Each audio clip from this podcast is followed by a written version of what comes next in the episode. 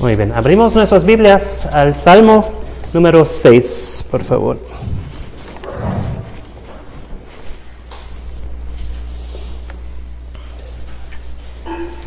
Estamos mirando estos primeros salmos de la mayoría que fueron escritos de David y hoy nos toca el Salmo número 6.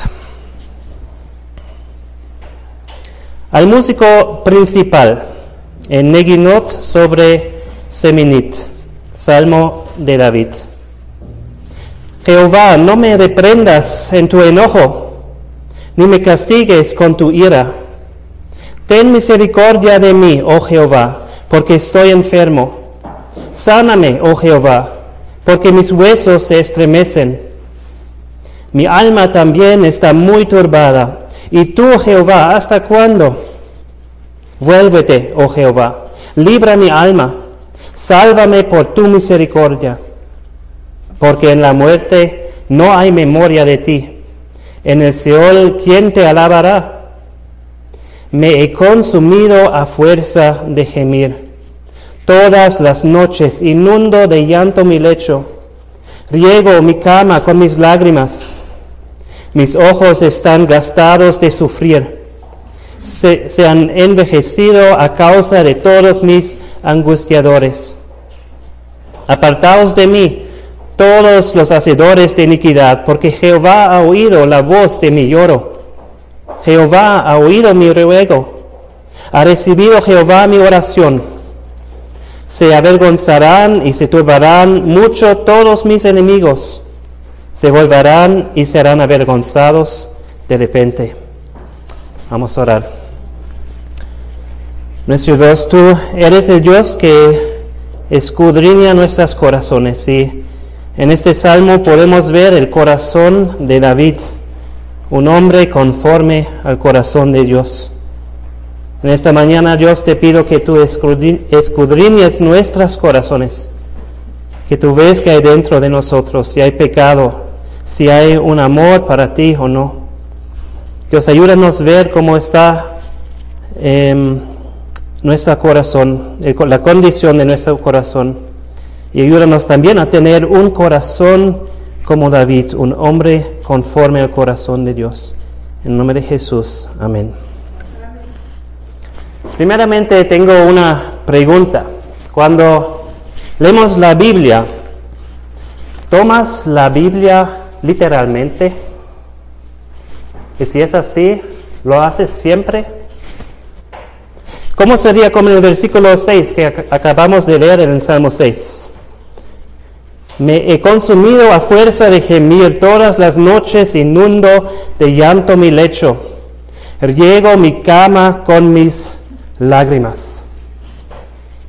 Inundar quiere decir que algo va abajo de agua, o que si es no tan em, pesado que que está flotando en agua. Y así lo dice en el hebreo que em, dice en el idioma hebreo, todas las noches em, hago flotar mi cama con lágrimas. Pues ¿cuántas lágrimas necesitas para hacer eso? Seguramente aquí no podemos tomar eso literalmente, es una figura retórica. Y unas figuras retóricas no se deben tomar literalmente. Tú también usas figuras retóricas cada día, me imagino. Em, por ejemplo, si miramos si está Julio, está tocando la guitarra, pero no tiene mucho ánimo Julio, está así. Y alguien le dice, Julio, ponte las pilas, ven. Julio no va a decir, no, no, yo no necesito pilas, no tengo pilas, yo funciono sin pilas. No, quiere decir, ánimo. Em, o también si alguien ha encontrado por primera vez la persona quien quiere casar y tú le dices, ah, me, da mucho gozo para ti, por fin has encontrado tu medida naranja. La persona no va a decir, no, yo no he pedido ninguna medida naranja. ella sabe de lo que estás diciendo. Es una figura que lo hace más vívida, que da expresión a lo que tú estás diciendo. Y también así en la Biblia a veces, o muchas veces también hay figuras retóricas que no debemos tomar literalmente. Aquí David no está hablando de la condición de su cama. No está hablando de la condición de su cuarto con mucho agua. No. Él está hablando de la condición de su corazón y de un dolor intenso que él está experimentando. Y esto va bien también con esos tipos de salmos que vemos al inicio del libro de los salmos. Los salmos 3 hasta 7, cada uno de esos son de la categoría de lamentos individuales. En el Salmo 5 hemos visto que experimentar injusticia causa tristeza en nuestras vidas. Y desafortunadamente, porque vivimos en un mundo de pecado, eso es muy común, que experimentamos injusticia.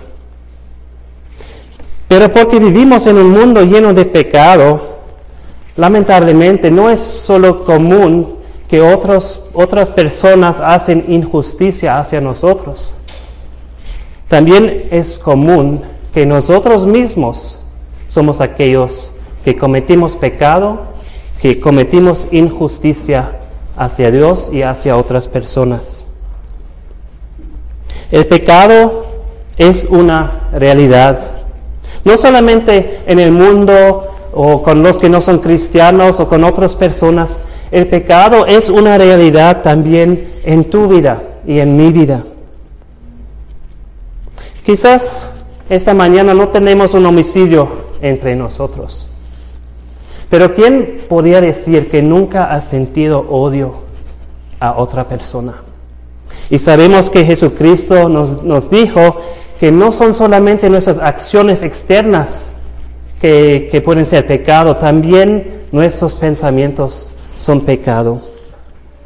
Quizás no has cometido adulterio con otro hombre, con otra mujer, pero Cristo nos dice que no debes tener pensamientos de lujuria hacia otra mujer. O quizás también con todo eso tú piensas, en realidad soy una buena persona. No hago esos pecados muy graves, muy grandes. No, yo soy bastante bien.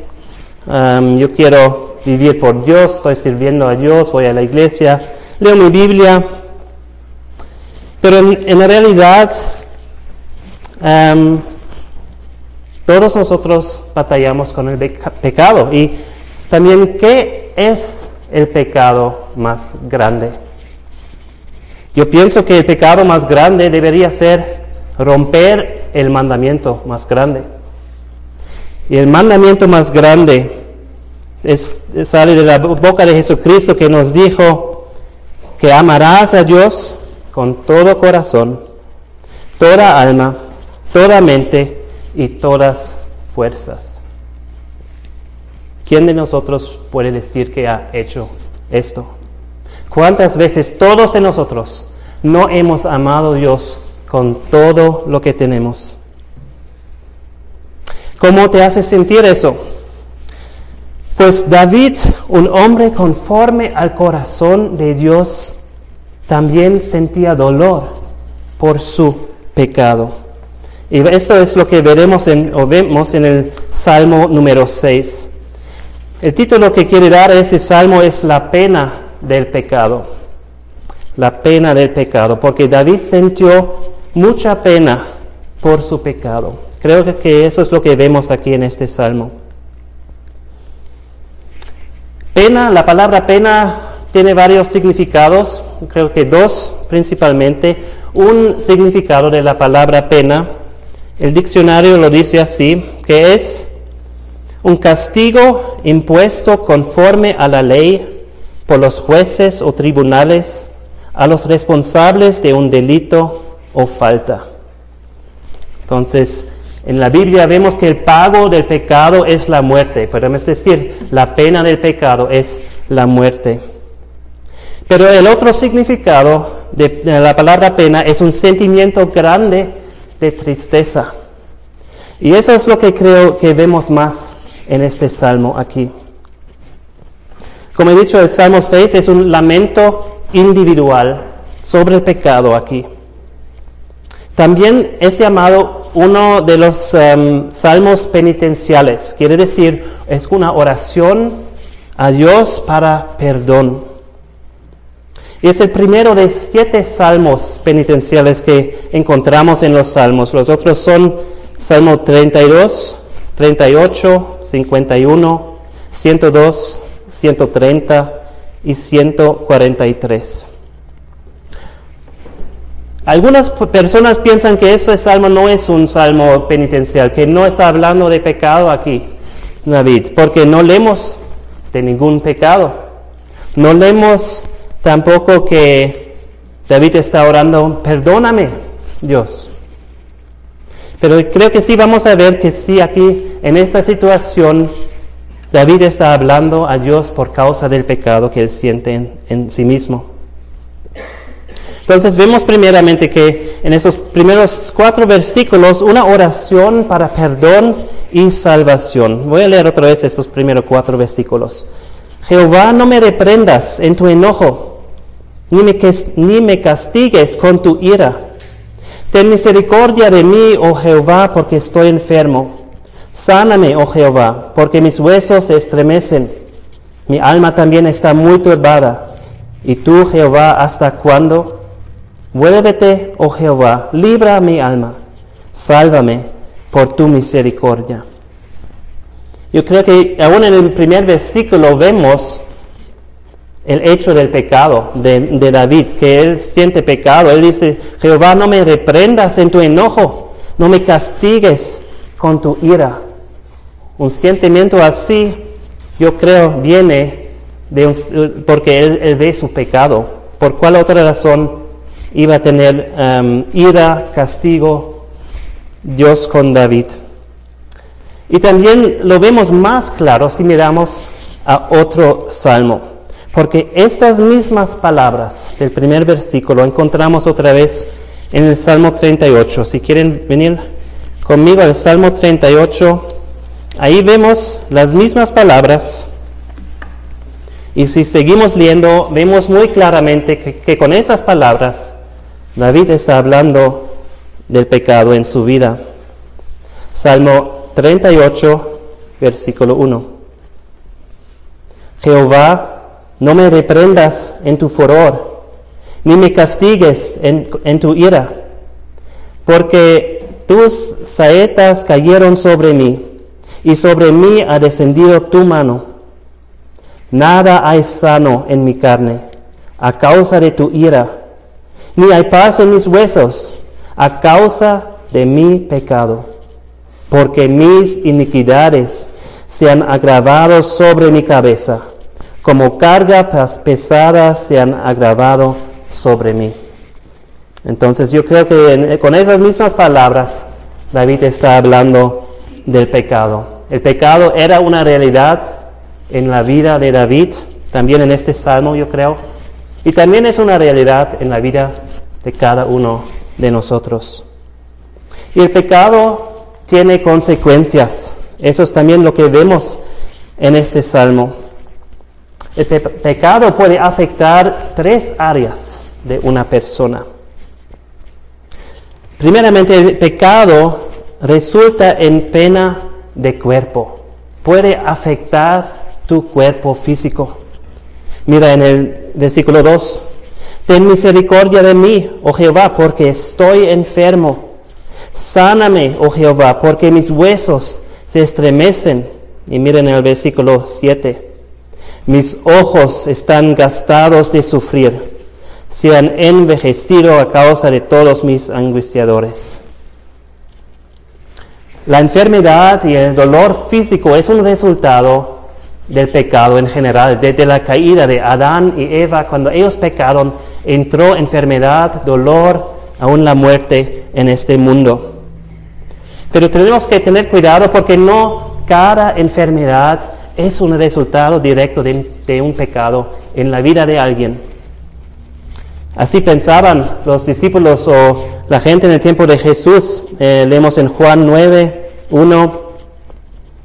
A pasar Jesús vio a un hombre ciego de nacimiento y le preguntaron sus discípulos diciendo, Rabí, ¿quién pecó, este o sus padres, para que haya nacido ciego?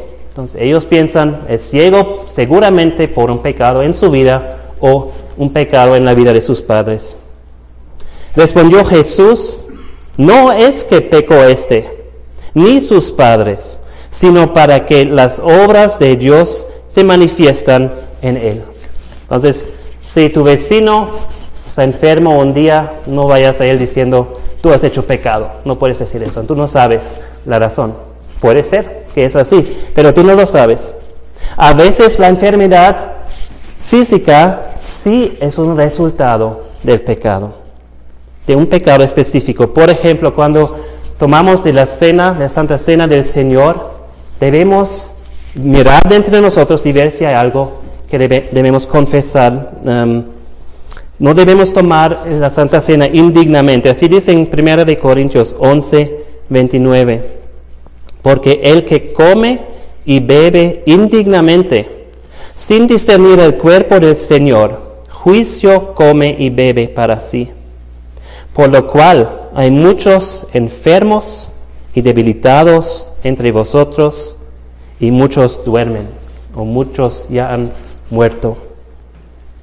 Vemos también en el mundo de hoy los resultados del pecado, cómo el pecado afecta la vida física, el cuerpo físico de una persona.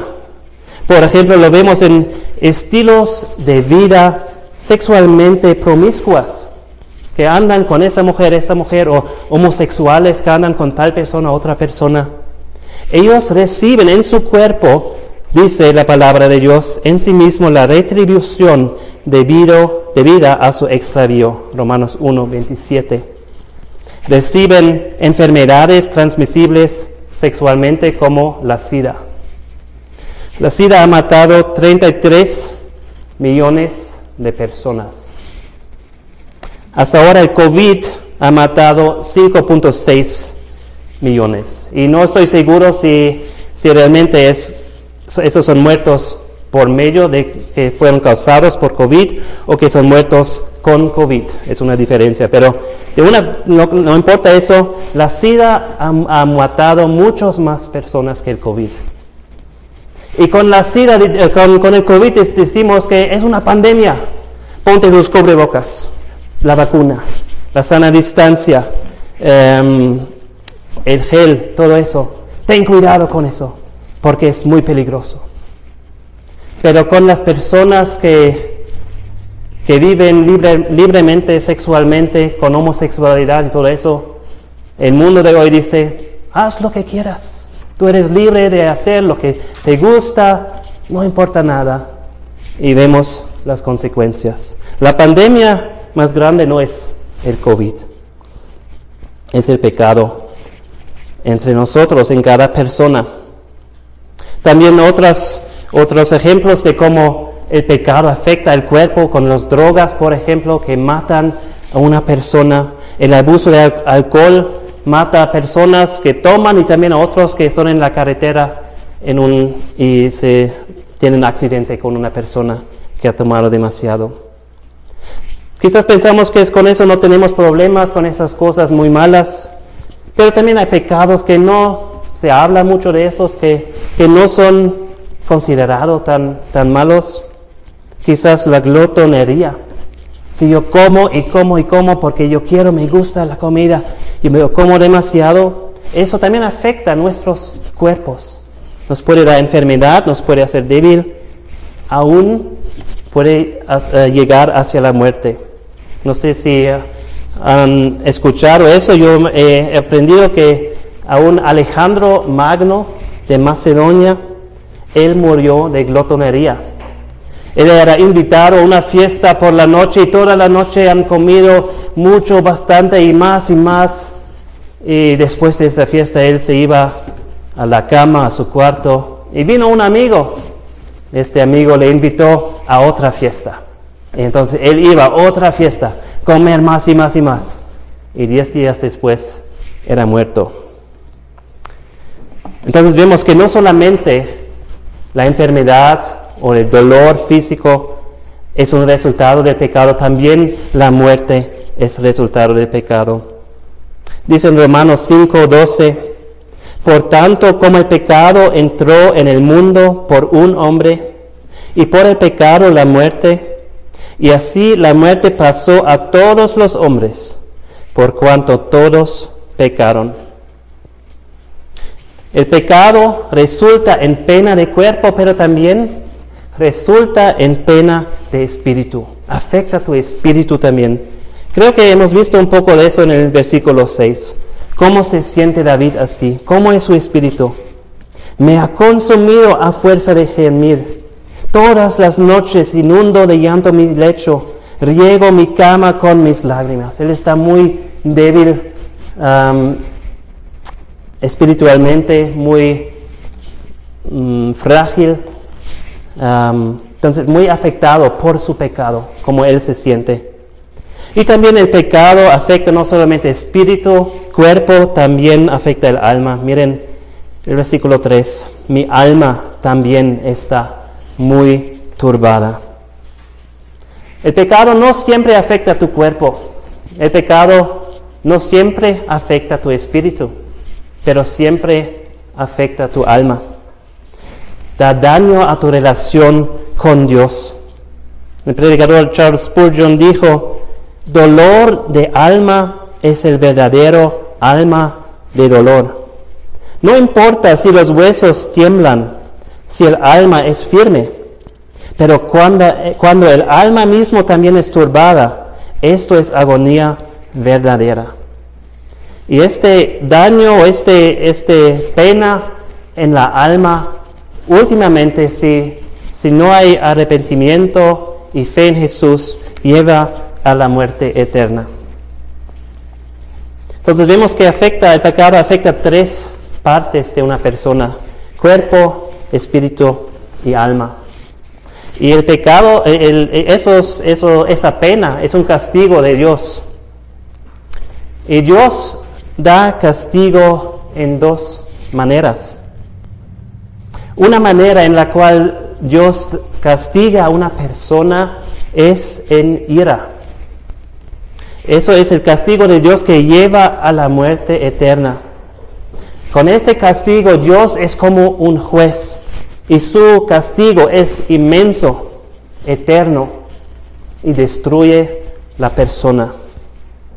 Gracias a Dios, Él nunca castiga a sus hijos con ira. Por el cristiano toda la ira de Dios fue derramado en Jesucristo en la cruz. Pero también eso no quiere decir que los cristianos no reciben castigo de Dios. Hay una otra manera en cual Dios castiga también a sus hijos. Y eso es en amor. Es un castigo que lleva a la vida eterna. Allí Dios no es el juez, sino es un buen padre. Y su castigo es moderado. Su castigo es temporal. Y su castigo perfecciona a una persona. Si tú eres cristiano, Dios te disciplina como un padre que te ama. Así dicen Proverbios 3, 11 y 12. No menosprecies, hijo mío, el castigo de Jehová, ni te fatigues de su corrección, porque Jehová al que ama castiga, como el padre al hijo a quien quiere. Y la disciplina de Dios el castigo de Dios en amor es bueno para ti. Leemos en Hebreos 2, 11. Es verdad que ninguna disciplina al presente parece ser causa de gozo, sino de tristeza, pero después da fruto apacible de justicia a los que en ella han sido ejercitados. En el Salmo 94, 12 dice, Bienaventurado el hombre a quien tú, ya o Yahweh Jehová, corriges. Ahora vemos entonces, David está experimentando algo de un castigo de Dios. Y quizás él está confundido, él no sabe qué está pasando, ¿Qué, por qué está haciendo Dios eso conmigo. él está experimentando la disciplina de Dios y no sabe qué pensar de eso. Martín Lutero lo explicaba de esa manera. Dios castiga de dos maneras, una vez con clemencia, como un padre benigno, y temporalmente, la otra vez airado, como un juez severo y eternamente. Si Dios reprende al hombre, la naturaleza es tan débil y pusilánime porque no sabe si Dios la reprende por cólera o por clemencia. Y por medio de la ira comienza a exclamar, oh Dios, no me reprendas en tu enojo, hazlo en clemencia y temporalmente, sé padre y no juez. David sí sabe que por su pecado él tiene un problema con Dios. En los últimos salmos hemos visto que David tenía problema con los hombres que han hecho injusticia en, eh, a él. Pero ahora su problema no es con otros hombres, su problema es con Dios. Un otro comentarista dijo, enemigos no son el problema más grande del salmista, más bien el verdadero problema es Dios. Pero si Dios es el problema, Dios también es la solución. Entonces por eso David clama a Dios. Él no ve a Dios como un problema tan grande que él se huye de Dios. Él ve que tiene problema con Dios y tiene que ir hacia Dios para salvación. Y vemos como él está exclamando a Dios en esos primeros cuatro versículos. En el primer versículo, David no pide a Dios, no me castigas. No, él pide a Dios que, que no le castiga en su ira. Un otro comentarista dice, el orden de las palabras en hebreo es, no en tu ira, castígame. La implicación es que un castigo es bien merecido. La petición es que no sea administrado en ira, pero suavizado con misericordia. Por eso dice en versículo 2, ten misericordia de mí. Está diciendo, sí, yo sé que he pecado, no merezco el bien, merezco el castigo, pero ruego por tu misericordia conmigo, Dios. En el versículo 2 él dice, sáname. Él sabe que el pecado afecta su cuerpo físico, que, que eh, este, en esta ocasión su dolor y su enfermedad viene de su pecado. Él pide a Dios, versículo 3, ¿hasta cuándo? Pregunta.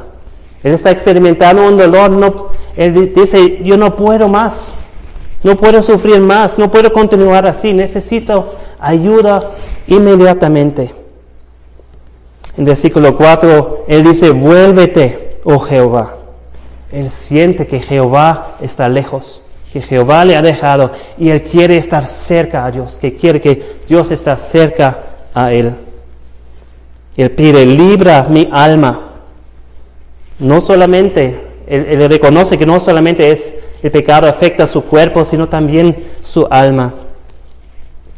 Y él dice, sálvame, porque él sabe que él no puede salvar a sí mismo. Todas esas exclamaciones a Dios muestra que David tiene una fe en Dios. Él sabe que Dios es un Dios de ira y de misericordia, un Dios que puede sanar y librar y salvar. Eso es necesario si nosotros queremos ser salvos. Necesitamos tener una fe en Dios conocer a Dios como Él es realmente. Y también la confesión de pecado también es necesario para recibir perdón de Dios. Pero también una otra cosa es necesario, no solamente la confesión de pecado, sino también el arrepentimiento. Y yo creo que lo que vemos en los versículos 5 hasta 7, ahí podemos ver algo, unos, unos signos de arrepentimiento en la vida de David. Vemos el versículo 5. Porque en la muerte no hay memoria de ti. En el Seol, ¿quién te alabará? Parece quizás raro este, lo que está diciendo aquí, pero está diciendo cuando la persona está muerta, está en la tumba, pues no puede dar gloria a Dios, no puede alabar a Dios. Y David aquí tiene miedo que el castigo de Dios le va a llevar a la muerte. Pero el deseo de Dios, de, David, más grande está gloria y alabanza a Dios. Él no quiere estar muerto, y no poder hacer eso. Su deseo no es el pecado, su deseo es dar gloria a Dios. Dice en Salmo 30, eh, versículo 9, ¿qué provecho hay en la muerte cuando descienda a la sepultura? ¿Te alabará el polvo? ¿Anunciará tu verdad? También dice en Salmo 115, 17, no alabarán los muertos allá a Jehová, ni cuantos descienden al silencio. En la vida del rey Ezequías también él ha sentido un castigo de Dios, una, una enfermedad y también em, él sabía que iba a morir. Y él ha exclamado a Dios para salvación y Dios ha sanado al rey Ezequías. Él lo dice lo siguiente en Isaías 38, 17 a 19. He aquí, amargura grande me sobrevino en la paz, mas a ti agradó librar mi vida del hoyo de corrupción, porque echaste tras tus espaldas todos mis pecados, porque Seol no te exaltará ni te alabará la muerte, ni los que descienden al sepulcro esperarán tu verdad. El que vive, el que vive, éste te dará alabanza, como yo hoy. El Padre hará notoria tu verdad a los hijos. Aquí el rey Ezequiel también está diciendo, ahora, mientras vivas, ahora es el tiempo de alabar a Dios, ahora es el tiempo de dar gloria a Dios. Y leemos en Salmo 146, 1 y 2, Alaba, oh alma mía, a Jehová. Alabaré a Jehová en mi vida. Cantaré salmos a mi Dios mientras viva. ¿Cómo darás gloria a Dios mientras vivas? En, arrepentirte de tus pecados y en vivir en obediencia a Dios y con fe en Él. Entonces creo que eso vemos también en David, que este es su deseo. Yo no quiero estar muerto y no poder alabar a Dios. Yo quiero vivir para la gloria de Dios. Vemos en los versículos 6 y 7 también la tristeza y el dolor por causa de los resultados del pecado. Versículo 6, me ha consumido a fuerza de gemir todas las noches, inundo de llanto mi lecho, riego mi cama con mis lágrimas, mis ojos están gastados de sufrir, se han envejecido a causa de todos mis angustiadores. El pecado causa pena de cuerpo a veces, causa pena de espíritu a veces y siempre causa pena de alma. Pero David no tiene, creo, solamente un dolor por las consecuencias del pecado. Eso muchas personas tienen. Hacen una cosa mala, malo y, llegan a la cárcel. Y entonces sí están tristes porque, ah, sí, la justicia ha llegado a, él, a ellos. David, yo creo, está experimentando una tristeza por el pecado mismo que ha causado todo eso. Cuando él dice, hago, hago, como en hebreo dice, hago flotar mi cama con lágrimas, está hablando de una tristeza, un dolor extremo. Lutero dijo, verdaderamente sentir el pecado es la tortura de todas torturas. Y vemos también en este versículo o en este salmo que David, él no puede dormir. Él está llorando toda la noche. Qué contraste a los otros salmos que hemos leído. Hemos, em, en, el Salmo 3 hemos visto que David está huyendo de su hijo Absalón. Y él dice em, en versículo 5, yo me acosté y dormí y desperté porque Jehová me sustentaba. Él tiene que tener eh, miedo por su vida, pero él puede dormir, descansar en paz, muy bien. También en el Salmo 4, que también puede ser en la misma ocasión, donde dice versículo 8, en paz me acostaré y asimismo dormiré, porque solo tú, Jehová, me haces vivir confiado.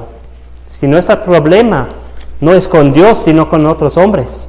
Dios nos puede dar paz completo para que podamos dormir bien. Pero si nuestro problema es con Dios, es una cosa diferente. Por eso yo creo que también este Salmo 6 no fue escrito en las mismas circunstancias que como 3 y 4 y que hasta 5 también. La diferencia entre, entre, entre Salmo 6 y los antes es el pecado en la vida de David. ¿Cuántas veces estás infeliz o lastimado por los resultados de tu pecado, pero no haces nada en contra del pecado que causa esas cosas? ¿Tu pecado realmente te molesta, te perturba, te hace extremadamente triste o no es gran cosa para ti? Si el pecado en tu vida no te molesta tanto, probablemente no vas a hacer mucho en contra del pecado.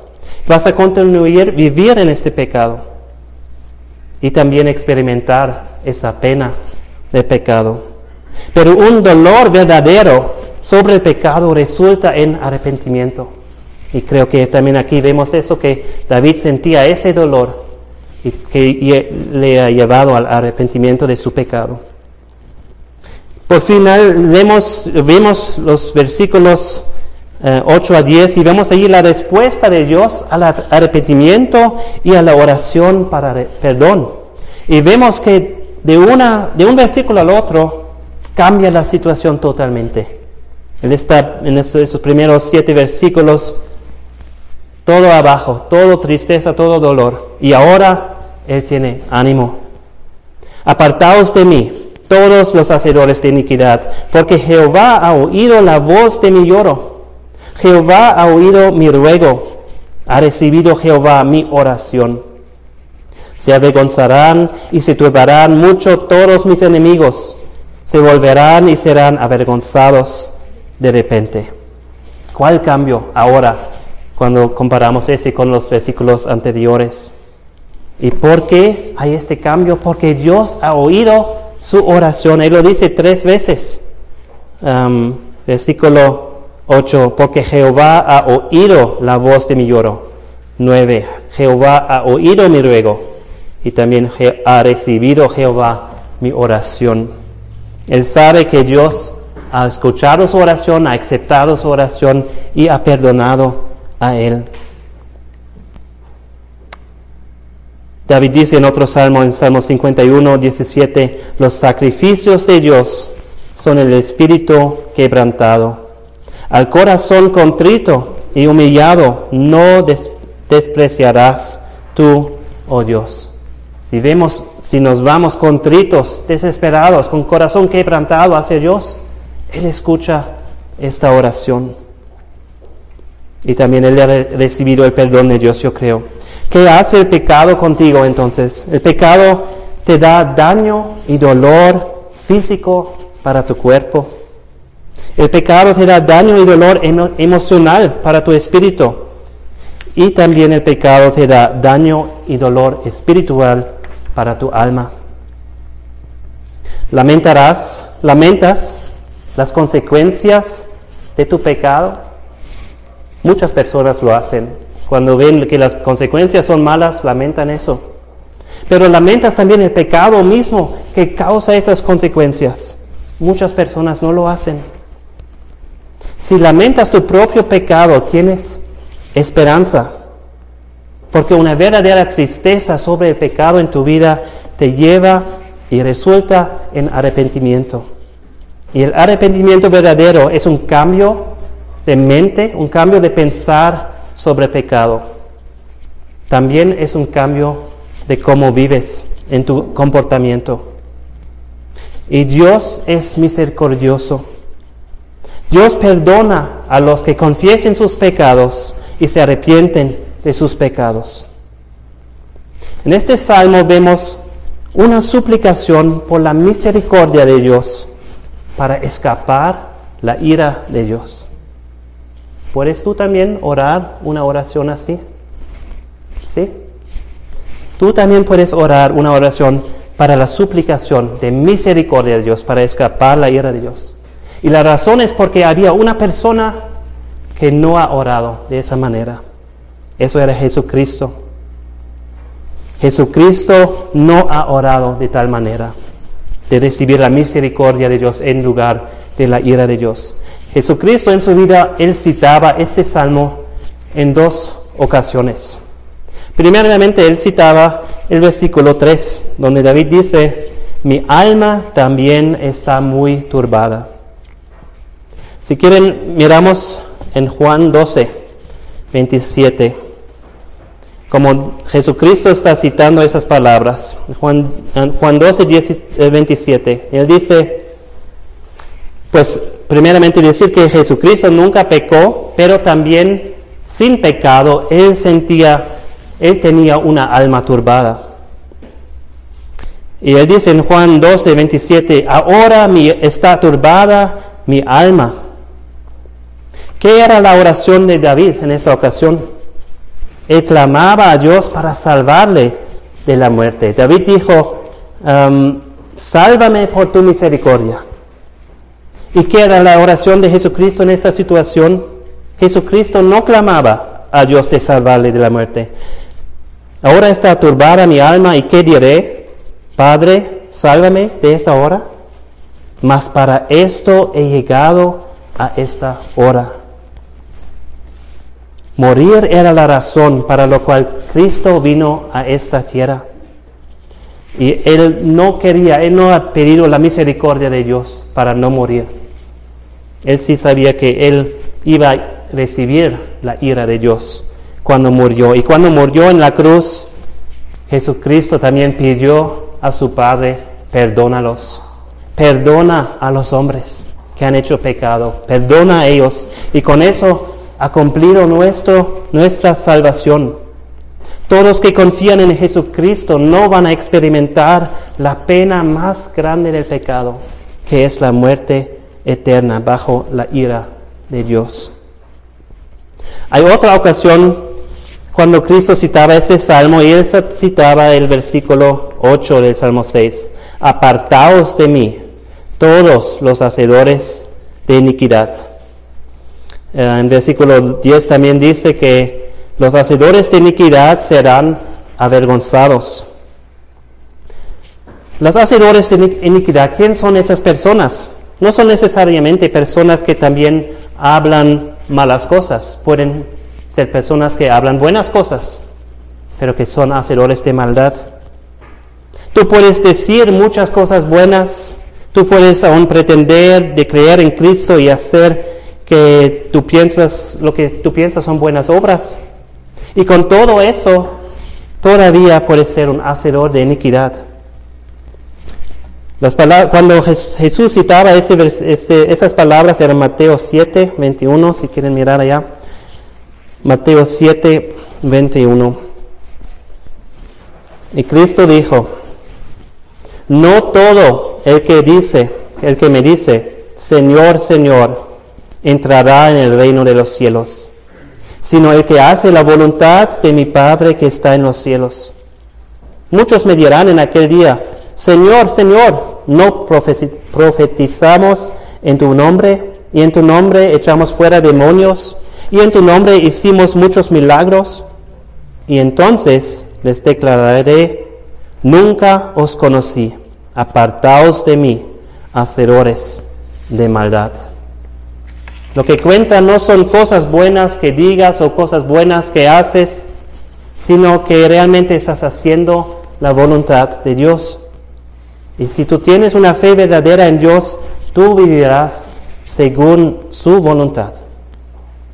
Los que no tienen fe en Dios y no confían en Jesucristo van a experimentar la pena más grande del pecado, la muerte eterna.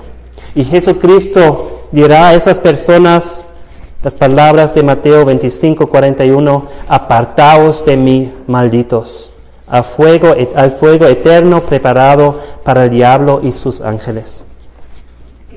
David tiene un problema grande y un problema pequeño. El problema pequeño era su enfermedad y otros afectos del pecado en su vida, en su persona. El problema grande era el pecado que él ha hecho contra Dios. Y David en este Salmo 6 pide primeramente por misericordia y después por sanación. Eso vemos en Salmo 6, 2. Primeramente dice, ten misericordia de mí. Y después él dice a Dios, sáname, oh Jehová. La sanación física no es tan importante como la sanación de tu alma. Cuando Cristo también estaba en la tierra y ha sanado a la gente una vez, llevaban una persona, o eh, había una persona que no podía caminar. Y lo primero que, que Cristo dijo a este paralítico era, ten ánimo hijo, tus pecados te son perdonados. Y después de eso, Jesucristo llegó a su problema más pequeño que era, levántate, toma tu cama y vete a tu casa. Cuando estás sufriendo físicamente, tú puedes tomar eso como ocasión de examinar tu vida y pensar, ¿hay pecado en mi vida o no? Y como, como, tal como sea el estado espiritual, quizás necesitas arrepentirte de tu pecado o necesitas más fe en Jesús. El pecado es una realidad para todos. Yo no sé cuál es tu pecado. Yo sé cuál es el mío. Y tú debes saber lo que es el tuyo. Y Dios también sabe lo que es el tuyo. Y el pecado, lo que sea, es destructivo, destructivo en tu vida. Hemos visto los efectos dañosos del pecado sobre el cuerpo, sobre el espíritu, sobre el alma. Y también el juicio futuro de Dios sobre el pecado es una realidad para todos. La pregunta más importante es ahora, ¿cómo te hace sentir tu pecado? Cuando miramos a este salmo, ¿te sientes también así como David? ¿O es en tu vida que no sientes mucho con el pecado, no te hace nada, no es gran cosa, no te estorba, no te molesta, no te hace triste. O si eres triste y tienes dolor porque tu pecado deshonra a Dios, porque Jesucristo ha tenido que morir en la cruz por este pecado. ¿Tienes el deseo de continuar en tu pecado tienes el deseo de dejar y no continuar viviendo en este pecado?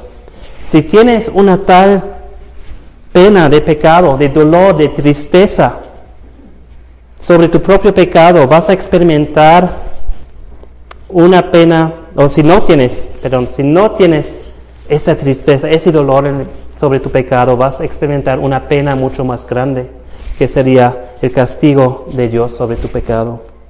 Pero si, si tú sí tienes esa pena de pecado que te hace triste, que te da dolor, que te llega al arrepentimiento de tu pecado, esta pena va a ser cambiado en gozo. ¿Cómo te sientes con tu pecado? Tu respuesta a esta pregunta va a determinar lo que vas a hacer con tu pecado y cuál pena del pecado vas a sufrir y cuál no vas a sufrir. Vamos a orar. Dios, te damos gracias que tú sabes todo. Tú conoces nuestros corazones. No podemos ocultar nada delante de ti y con ti hay misericordia, con ti hay perdón.